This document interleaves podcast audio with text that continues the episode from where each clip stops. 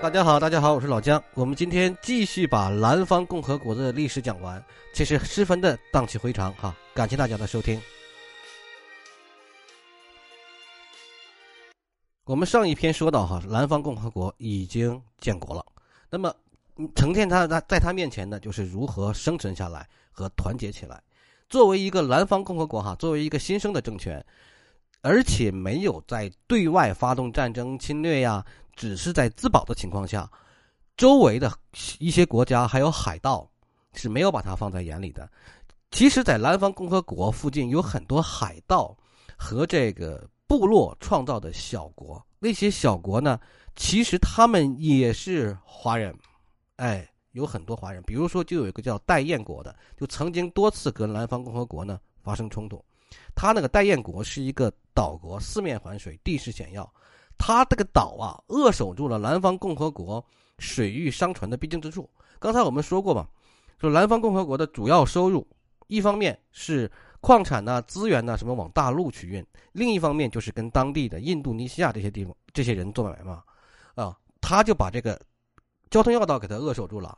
对南方共和国的商船收取高额的税收，因为南方本身它比较富嘛。严重就影响到了南方共和国的商业发展，于是乎，南方要开始杀伐了，要下手了。罗芳伯的好友有一个好兄弟，就是海外华人，当时为什么很团结？哈，为什么很讲义气？这是跟这个他们当时敢于自我牺牲是有关系的。呃，罗芳伯有一个好朋友，就叫吴元胜，他的自己的拜把子兄弟，他以借着给人交纳过路费为由，去觐见戴燕国这个国王，其实就是一个小。小土匪国家头子，然后趁机就把戴延国国王给搞死了。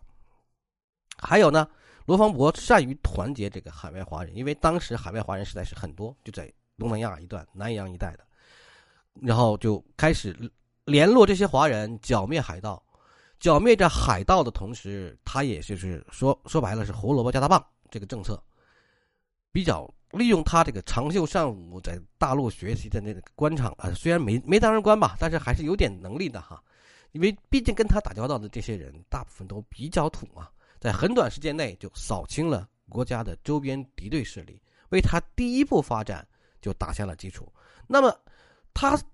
虽然说是第一步发展打下基础，但是他不是一个特别富饶的地方，在当时清政府眼里。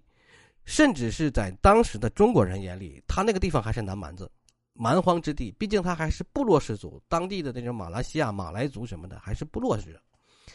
所以说，深受儒家思想影响的罗芳伯知道，要在一个地方搞发展，教育就是重中之重。作为一个在当时思想非常超这个超前的一个人，在清朝之前、清朝的时候就建立了共和国的人。罗芳伯的这个发展思路也是与众不同的，所以说，新加坡的发展，它的教育新民的发展也是严格沿袭着这种南方共和国的。罗芳伯一方面花高薪哈，从大陆请老师来教授中国的传统文化，一方面又在南方共和国宣扬平等、科学、民主的西方思想。正是这种实用主义的思想。使得他统治下的南方共和国在很短时间内便在南洋地区成为了一个霸主，但是，他所处那个十八世纪是一个竞争非常激烈的时代，第一次工业已经第一次工业革命已经完成了，在发展海面海外殖民地各个国家列强都在呃彼此拍马竞争啊，这个大航海时代嘛，所以说因为它国土面积小，所以说它再怎么样发展。它也有它自己发展的瓶颈，到十八世纪后期，就是大航海时代那种，全世界都在进行着殖民扩张，英国呀、荷兰呐，这不通通在这个东南亚建立东这个东印度公司嘛，就是臭名昭著的东印度公司，你两个，一个是英国的，一个是荷兰的，通过香料贸易和武力扩张，就是攫取财富，而且他们在攫取财富的同时，哈。也要垄断当地的经济和政治特权，其中荷兰当时叫做海和海上马车夫啊，他们是不愿意看到一个由黄种人组合起来的国家，在自己东南亚专属经济区里对其地位发起挑战。它的专属经济区在哪儿呢？马来半岛、苏门马拉、苏门答腊岛、加里曼丹岛这一片，荷兰人占据的很早。而南方共和国呢，正处于加里曼丹岛黄金海岸线上，所以说荷兰人对他想下手已经很久了。只不过呢，荷兰人害怕的是什么？当时正处于康乾盛世，那是余晖中的大清王朝啊！大清王朝当时非常厉害的。在海上也有一定能力，所以说荷兰当时没有轻易下手，是因为觉得这些华人国家与大陆的联系太紧密了，而且呢，罗芳伯与这个陈兰伯当时就担心自己的这个国小民弱嘛，为了自保，几次派人去到北京去觐见乾隆，表示愿意归附朝廷，成为大清在海外的领地或者是藩国。对于这个送上门来的好事或者天上掉的馅饼，乾隆皇帝固步自封，认为这些人是叛国投敌的天朝弃民，拒绝接纳。罗芳伯因此大失所望。但是对外，他对外对荷兰人对整个这个藩属国地区，他谎称就是诈了，说我们还是大清的藩属，你们不敢欺负我啊。虽然当时这个马来巴马来群岛是荷兰人如日中天。控制了整个航线贸易，让他们种香蕉，但是也惧怕清朝这个巨无霸。嗯，所以说在罗芳伯不久去世了以后，南方共和国又得以维持了将近一百年的稳定局面，并占据了大半个加里曼丹岛。啊，就是之所以现在印尼、马来有那么多华人，跟现在跟这个南方共和国的扩张是有关系的。终于，随着康乾盛世的落幕和鸦片战争的爆发，清朝貌似强大的外表，终于在西方前这个坚坚船利炮底下七零八落。到了晚清的时候，南方共和国已经从到那个罗芳伯到到现在已经十五个总长了，就是十五个元首了，终于遭到了荷兰人的入侵。而清朝那个时候正忙着跟法国打架，哎，在越南一片跟法国打架，根本无暇管这个所谓的海外藩邦，并且他们本身就不承认南方是这个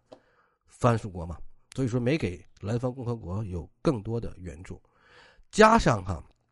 海盗的这个趁机打劫，本来他们对付海盗是可以打的，但是如果打这个荷兰军队的长枪大炮，就彻彻底底的不是对手了。然后再加上土匪，土匪那个时候很多土匪也是华人，说起来还是很痛心的。呃，打劫最终一八八八年彻底战败，他的首都坤甸被荷兰军队攻陷，南方默认总长宣布投降，并属入并入到了荷属东印度公司。自此，这个延续了一百一十年、曾经富甲一方的华人国家，被正式的送进了历史的。博物馆。虽然南方共和国灭亡了，但是它的印记至今仍在这个加里曼丹岛，印尼的加里曼丹岛很多地方清晰可见。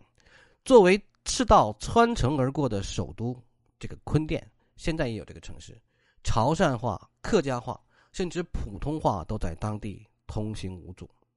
不少的餐馆啊、庙宇啊、会堂啊。祠堂啊，还都得以保留，他们都陈述着那段精彩而又悲壮的过往，也见证了我们中国人最早期下南洋的那批大陆移民，在这片土地上挥洒热血和汗水的艰苦卓绝经历。南方共和国这个大航海时代中国人在海外建立的屈指可数的自治国家，如果还在。以当地华人的勤劳和智慧，也许在后面印尼排华死了几十万人的惨案的时候，会给华人提供一片避难所。但是我们庆幸的是，它发展出了新加坡那样高度富裕发达的文明国度。感谢大家的收听，我们今天分享的一段荡气回肠的历史，这就是南方共和国，亚洲人、中国人建立的第一个共和国。